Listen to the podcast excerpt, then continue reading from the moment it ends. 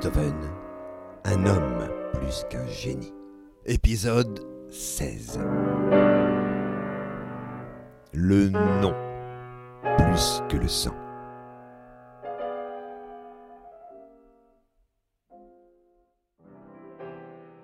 Depuis que la tutelle a été officiellement et définitivement attribuée à Beethoven, en avril 1820, il est peu question du neveu. C'est peut-être, c'est sans doute heureux pour celui-ci, qui est toujours dans l'institution de Blöcklinger, où il progresse dans ses études, en excellant notamment en grec. Trois raisons au moins permettent de comprendre pourquoi il n'est plus vraiment question de Karl pendant de longs mois. Primo, Beethoven a gagné le procès de la tutelle et il n'a donc plus à se battre à ce titre. Secondo, l'enfant est placé dans une institution où, et cette fois de façon officielle, les visites de la mère sont sévèrement contrôlées. Au grand bonheur, on s'en doute, du directeur, Blöcklinger, qui n'a plus à se défendre contre les ordres du compositeur. Tertio, il y a les retrouvailles du frère Johann sur lequel, pendant des mois, Beethoven a placé tous ses espoirs pour refonder l'unité familiale avec lui et son neveu Karl. D'où sa volonté, comme on l'a vu la dernière fois, de le convaincre de quitter sa femme, mère d'une bâtarde et toujours encline à le tromper avec un autre homme. C'est en 1822 qu'on entend parler à nouveau de Karl. Il va avoir 16 ans. Souvent, il se rend fin de semaine chez son oncle. Mais le temps approche où il va devoir décider de son avenir. Ses résultats excellents en grec le destinent presque naturellement à choisir la voie de la philologie, et son entrée à l'université est prévue pour novembre.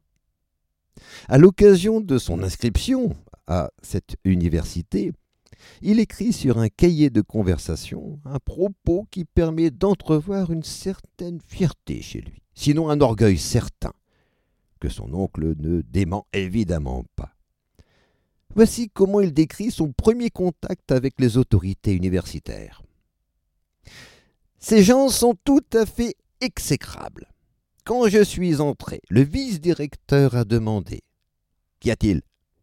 Mais c'était seulement parce que je venais lui faire un grand salut en entrant. Je ne permets pas qu'on me parle sur ce ton. On doit s'adresser à moi en disant Monsieur. Désormais, le professeur doit nous dire Messieurs. Un autre propos de la même période montre surtout une attitude qui semble être le décalque parfait de Beethoven vis-à-vis -vis des domestiques. Je le cite.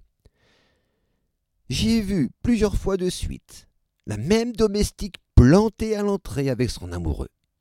Notre maison est sans cesse envahie par des gens du commun. On notera qu'il écrit bien notre maison. Son oncle a dû ce jour-là être aux anges, surtout qu'à cette époque, Karl n'a toujours pas quitté l'établissement de Blöcklinger. Plus tard, en juillet 1823, un propos beaucoup plus violent se présente à propos des domestiques. Jugez-en plutôt, je cite. Ton frère a dit qu'il serait certainement utile que tu la battes, la servante. Autrement, rien n'y fait. Il ne nous arrivera rien, car elle n'est pas assez forte pour se défendre contre nous deux. Pour moi, je ne crains rien, si seulement personne ne vient à son aide. Là encore, on retrouve très nettement l'attitude de Beethoven vis-à-vis des domestiques. Karl veut-il lui complaire? S'agit-il d'une identification plus profonde au modèle offert par son oncle? Pas sûr. Car il arrive à Karl de prendre à contrario la défense d'une domestique, quitte à entrer en désaccord avec Beethoven et provoquer une nouvelle dispute. Un jour, la vieille, c'est ainsi qu'est surnommée la servante, a cassé un objet. Mais Karl intervient. Elle peut encore les réparer.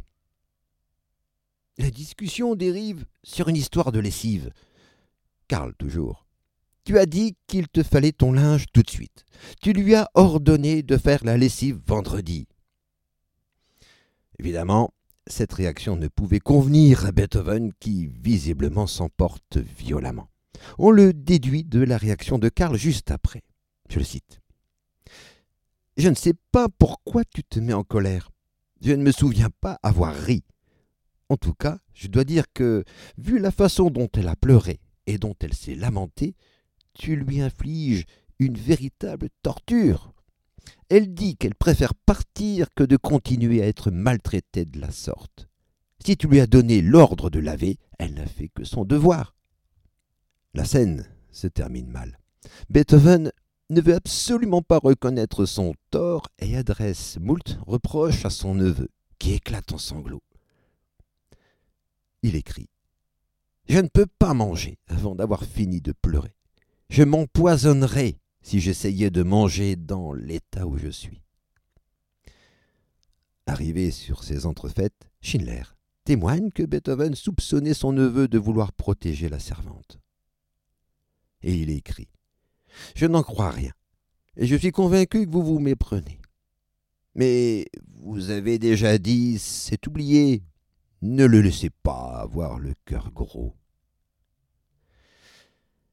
Les disputes sont fréquentes.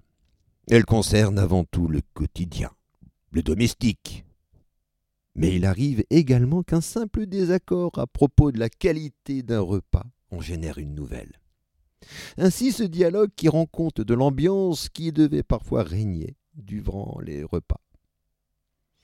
Trop d'eau, affirme Karl à propos d'une soupe. Trop d'eau, c'est tout, trop clair.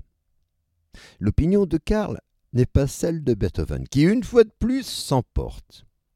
Réponse de Karl. Il ne faut pas te mettre en colère si je ne suis pas du même avis, ou alors ne me demande rien. Il y a trop d'eau, mais elle n'a pas mauvais goût. Je n'ai rien à reprocher à cette soupe, sinon d'être trop claire. Alors tu ne devrais pas me demander mon avis. N'allons pas croire, toutefois, qu'il n'y avait chez Beethoven que des disputes avec son neveu. On les trouve, ces disputes, dans les cahiers de conversation, mais rien n'objecte à l'idée qu'il y avait également des moments plus paisibles entre eux. Le temps n'est plus à la lutte pour avoir la tutelle. De plus, à cette époque, Beethoven est devenu complètement sourd, en quoi le quotidien était forcément empli de malentendus. De plus, Karl n'est pas le seul à faire l'objet de ces vindictes. Certains de ses proches, Surtout ceux qu'il méprisait en font également les frais, comme le montre l'exemple suivant. Voilà ce Schindler, le sinistre Schindler, qui propose à Beethoven de goûter la soupe que sa ménagère a préparée. Il est convaincu que son maître va l'apprécier. Mais Beethoven lui répond, dans un billet qui ne contient nulle trace de remerciement pour cette attention, je le cite, je ne puis tenir compte le moins du monde de votre opinion. Elle est mauvaise. On ne saurait dire ici si c'est la soupe ou l'opinion de Schindler qui est ainsi déclarée mauvaise. Un tas d'autres exemples pourraient être rapportés pour rendre compte de la façon dont se vit le quotidien auprès de Beethoven à cette époque. Mais pour l'instant, Karl loge encore dans l'institut de Blöcklinger et ne voit son oncle que les fins de semaine. Il s'est inscrit à l'université en novembre 1822, mais ne s'installe pas encore chez lui. Il le rejoindra à l'été 1823. Et nous verrons alors des désaccords et des disputes d'importance bien plus grande que ce qui concerne les domestiques ou une vulgaire soupe. Peu de temps avant qu'il ne quitte l'établissement de Blöcklinger, Karl écrira ceci, qui témoigne tout de même d'une capacité critique qui n'est pas des moindres, vu le contexte dans lequel il a grandi. Je le cite. R. Blöcklinger a voulu charger des caporaux parmi les élèves pour punir ceux qui désobéissent. Mais jusqu'à présent, il ne l'a pas fait, et c'est lui qui distribue les coups. Cependant, cela ne donne rien. Avec de telles pratiques, vous devenez de plus en plus entêté. Il y a un garçon, par exemple, un tout jeune élève qui pisse souvent au lit. À chaque fois, il reçoit une terrible correction. Mais cela n'arrange rien. Il ne s'en rend pas compte. Il fait ça en dormant. Il convient cependant de s'arrêter sur un point particulièrement important, concernant Karl autant que son oncle. Car Johanna réapparaît. Et cela de façon tout à fait inattendue. Depuis le rejet par l'empereur de sa pétition, il n'était absolument plus question d'elle. Or, en janvier 1823, Beethoven envisage de réduire la part financière de sa belle-sœur concernant sa pension. Les amis du compositeur sont les premiers surpris. Et franchement, il y a de quoi l'être quand on se rappelle la haine féroce dont Beethoven a su faire preuve à son égard ces dernières années. Faut-il voir là un adoucissement de son attitude qui serait due à sa nomination officielle au titre de tuteur? Mais pourquoi ne serait-elle pas apparue plus tôt alors? De fait, Johanna est dans une situation financière désastreuse. En plus, elle est gravement malade. Il semblerait donc bien rester apparemment un peu de cœur chez Beethoven. Et ses amis, comme toujours, malgré quelques conseils de prudence, se rallient à son avis quant à venir à l'aide de Johanna. Schindler écrit en effet Si mauvaise qu'elle soit, elle est après tout de la famille, malheureusement. Mais ce revirement radical de Beethoven va avoir un effet bouleversant, et ce, à partir notamment des réactions de Karl. Dans un premier temps, celui-ci se montre curieusement très sévère quant à venir en aide financièrement à sa mère. Je le cite. Je ne pense pas que tu devrais t'engager à lui laisser sa pension de façon définitive. Une telle position, évidemment, peut surprendre. Dans une lecture dont l'étroitesse n'étonne plus, les prétendus psychanalystes Richard et Edith Sterba affirment que Karl adopte en cela l'attitude de son oncle vis-à-vis de sa mère, au-delà des marques d'indulgence de celui-ci, comme s'il faisait sienne ses idées entendues depuis plusieurs années la concernant. L'analyse est simpliste. Surtout, elle fait fi de ce qui se présente un peu plus loin dans le même cahier de conversation. Schindler, peu après cette intervention de Karl, parle d'un homme qui serait prêt à aider financièrement Johanna. Karl lui-même l'a contacté. Visiblement, il semble donc capable de considérer tout de même l'état désastreux dans lequel se trouve sa mère. Mais qui est donc ce bienfaiteur anonyme? Impossible de le savoir. Mais on apprend qu'il connaît Hofbauer, le père de l'enfant que Johanna a mis au monde en janvier ou février 1821. Karl ajoute en effet, je le cite, Il dit avoir parlé récemment à Hofbauer, et celui-ci lui a dit qu'elle et l'enfant lui ont déjà coûté trente mille florins et qu'il lui verse encore quarante florins par mois. On s'en souvient. Dans le contexte du procès de la tutelle, Karl avait particulièrement mal vécu l'arrivée d'une petite fille dans la famille, tandis que lui se trouvait enfermé dans un pensionnat avec des visites limitées de la part de sa mère. C'était pour lui une trahison de la part de celle-ci, comme ont pu en témoigner ses fréquentes fugues de cette époque qui le conduisaient systématiquement chez elle comme pour se rassurer. Mais aujourd'hui, même s'il semble pouvoir se montrer excessif vis-à-vis d'elle, il est tout de même prêt à reconnaître la misère matérielle de sa mère. Il a 16 ans et il veut qu'on l'appelle monsieur à l'université, je le rappelle. Sauf que, quelques lignes plus loin, dans le même cahier de conversation, voici ce qu'il est possible de lire de sa propre main. Je cite. L'enfant, affirme le frère, c'est-à-dire Johan, l'enfant est de Rex, un Hongrois venu étudier ici la médecine et qui était en pension chez nous déjà du vivant de mon père. Mais Hofbauer ne le sait pas et croit que l'enfant est de lui. Voilà un propos essentiel. Il ne s'agit plus ici de la mère, Johanna, mais de la question qui se pose à l'endroit de la paternité de l'enfant qu'elle a mis au monde en début 1821. Et le scénario qu'avance Karl, au-delà de toute véracité historique évidemment, n'est pas sans comprendre un implicite fondamental. Cette histoire d'un pensionnaire, ayant vécu dans la demeure familiale tandis qu'il était encore enfant, pointe une interrogation cruciale quant à sa propre paternité.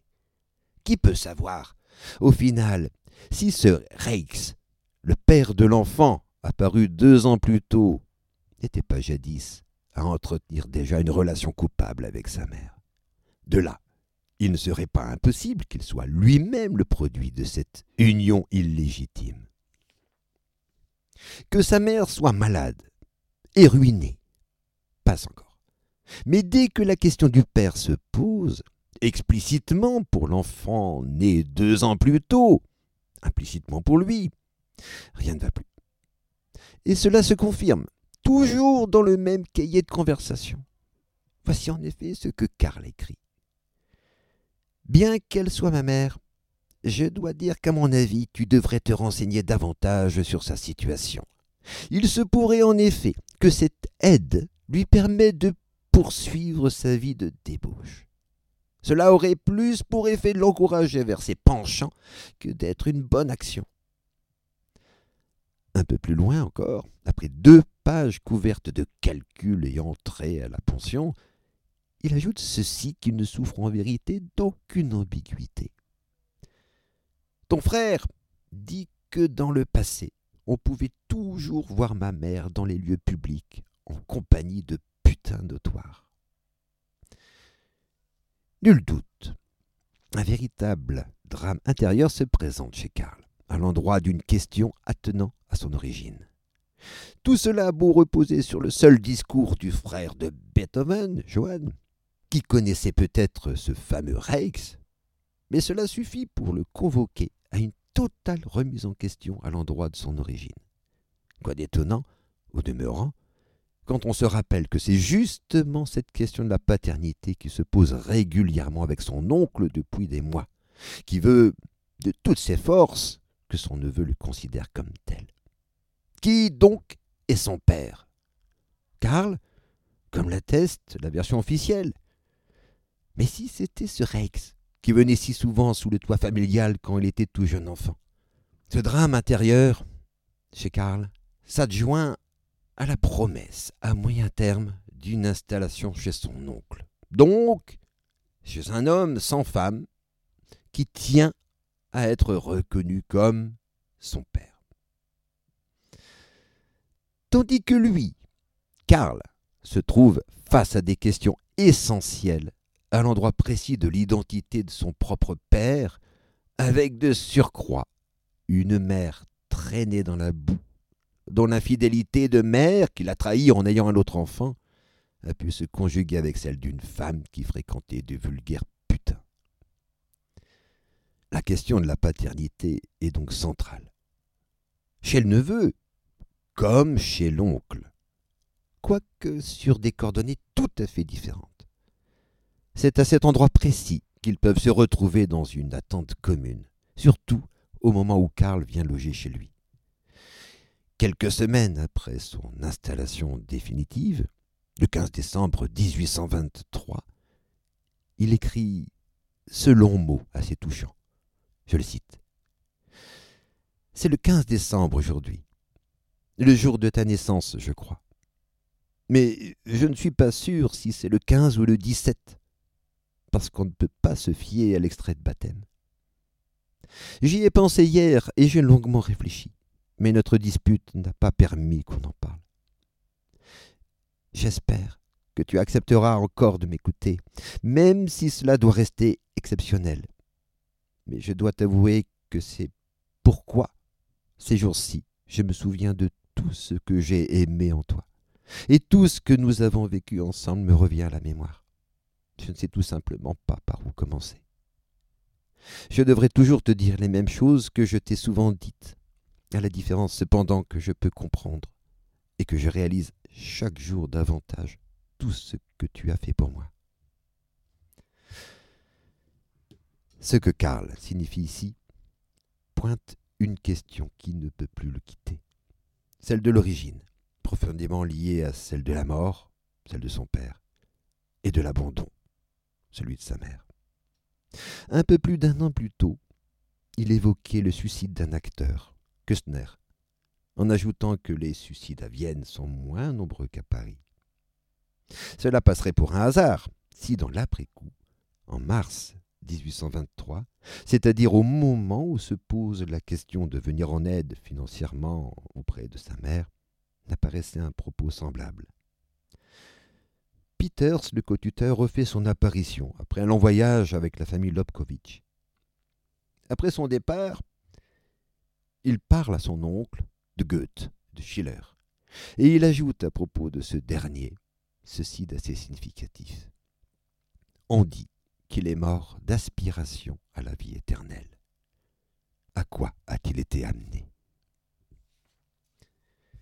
Les références à la mort de la part de Karl sont peut-être rares dans les cahiers de conversation. Elles auront pourtant leur importance, comme on aura l'occasion de le voir. C'est à cette période que Beethoven travaille à sa grandiose neuvième symphonie, dont je vous laisse entendre le début du second mouvement.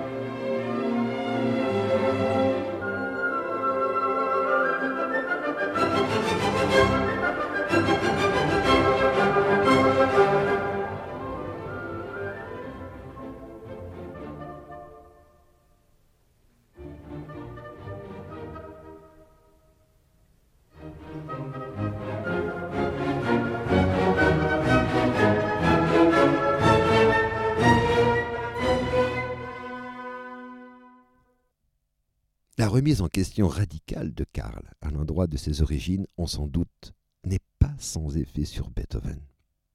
Dans une lettre rédigée à la hâte et adressée à Bernard, il examine attentivement les revenus de Johanna.